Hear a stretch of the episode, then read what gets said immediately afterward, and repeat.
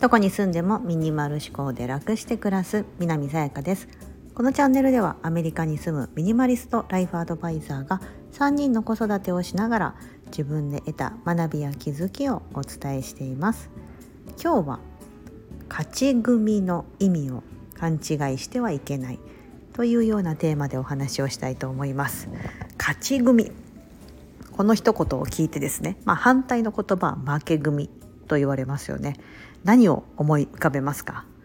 まあ、一般的にはですねなんかこう世間一般では経済的に成功しているような人たちのことを勝ち組というと皆さんも大体そういうイメージでいるんじゃないかな。私もそうでした、うん、勝ち組って聞いてパッとイメージする人たちってなんかすごい大富豪だったりとか富裕層みたいなそういう部類に入るような人たち、うん、なんか経済的な成功を収めているとか、ね、そういった人たちのことなんだろうなみたいな。逆にじゃあ負け組ってどういう人かというと分かんないです。なんかリストラに遭ってしまって借金背負っちゃってみたいな。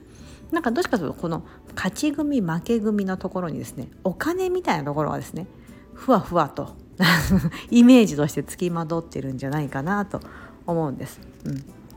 なんですけども実はそれってあのそのイメージって意外日本人はすごくそのイメージを持ってるというようなことがなんか本で書かれてあったようなんですね。まあ、ちょっとその夫とこの間話した時にそういう話になったんですよね。勝ち組ってなんかそういうイメージあるけどなんか結構それって日本人の感覚っぽいよみたいななんかそういうことが本で書いたどの本を読んでその彼が言ったのかちょっと分かんないんですけど、うん、でへえあそうなんだでもやっぱなんかそういうふうにイメージするよねみたいな話をしてて、うん、でもなんかそもそもなんかその考え方って確かに変やんねみたいな話を2人でしてて、うん、勝ち負け、うん、お金稼いでるから勝ってるとか、うん、なんかそういうのってなんか変よねって。だってそれで幸せかどうかっていうのはですねあのぶっちゃけその人にしかわからない。よく言うじゃないですか。あの不幸せな大富豪みたいな、うん、資産家としてものすごいお金持ってるけどものすごいなんか人脈がないというかこうなんかみんなになんかお金持ってるから妬まれたりとか、うん、で逆になんかこう別に少ないお金でもなんかすごい毎日幸せそうに暮らしてる家族とか,、ね、なんか生き生きとしてる人なんてたくさんいる中でじゃあそっちのなんか幸せそうに見える人たちの方が逆に負け組なのかっつったらなんかちょっと疑問クエスチョンがね浮かんでくるんじゃないかなと、うん、思うんです。うん。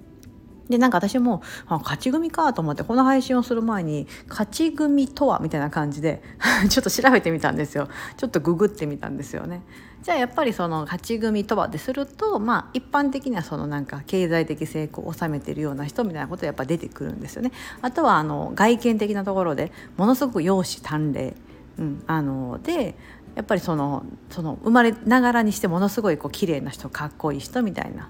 うん、まあ確かあそうかそうかそういう考え方もあるなと外見的なところでね、うん、確かにと、うん、いうのがあってで逆になんかその古い考え方みたいなその今ってこの現代2023年ですかそういうふうなことですけどその日本がまだ第二次世界大戦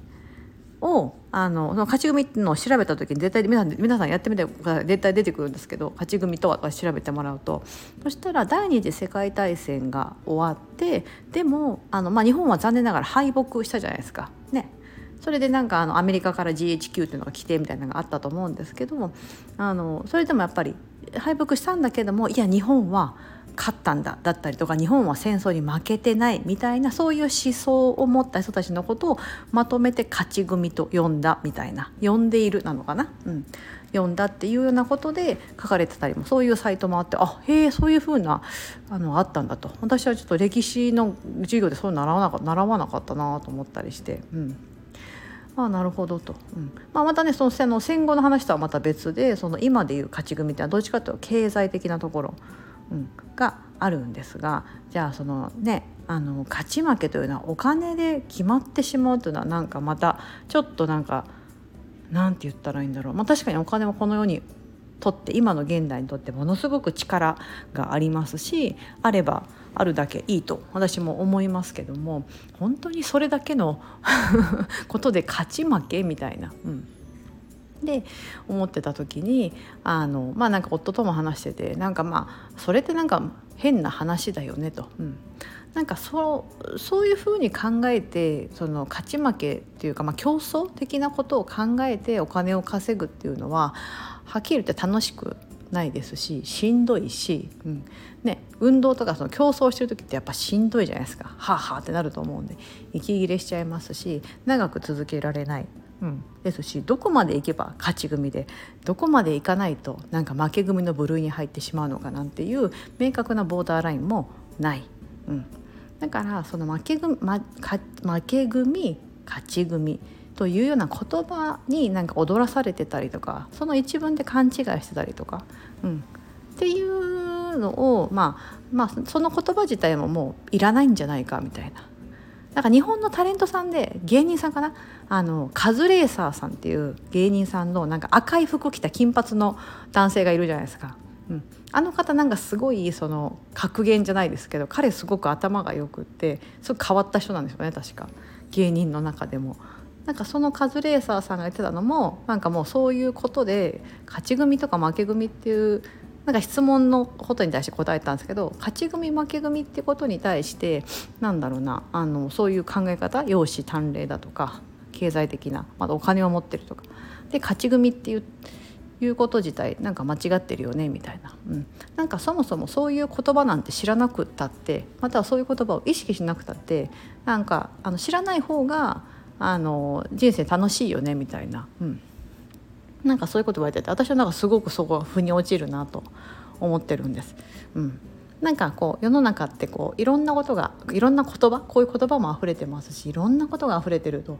思うんですけどもなんか突き詰めていくとあの結局個人ごとの幸せっていうのは違うと思うんですよね。うん、何が自分にとって人生のねあのやったかか勝ったって言ったらおかしいですけど、うん、なんかこう満足できるとか幸せだなって思えることっていうのは本当人それぞれ違うと思うのでそういったなんか勝ち負け、うん、っていうところをこだわってしまうと非常に心がまぶあの貧しくなってしまうんじゃないかなと、うん、そういったことをちょっと感じてですねああ勝ち組負け組かみたいな。あんまりこの言葉私も普段から意識したことなかったんですけどふとあのそのね、あの夫と話した会話の中であなんか久々に負け組勝ち組って聞いたなと 思いながら、うん、あんまり意識しなかったので、うん、でもすごくそれを意識しながらちょっと毎日「はあはあ」とかもうなんか勝ち組にならなきゃみたいな感じでなんか勝ち組のあいつがムカつくみたいなそういった風になってる方もいるんじゃないかなと思ったので今日はちょっと配信にしてみました。ここまでお聴きいただき本当にありがとうございます。素敵な一日をお過ごしください。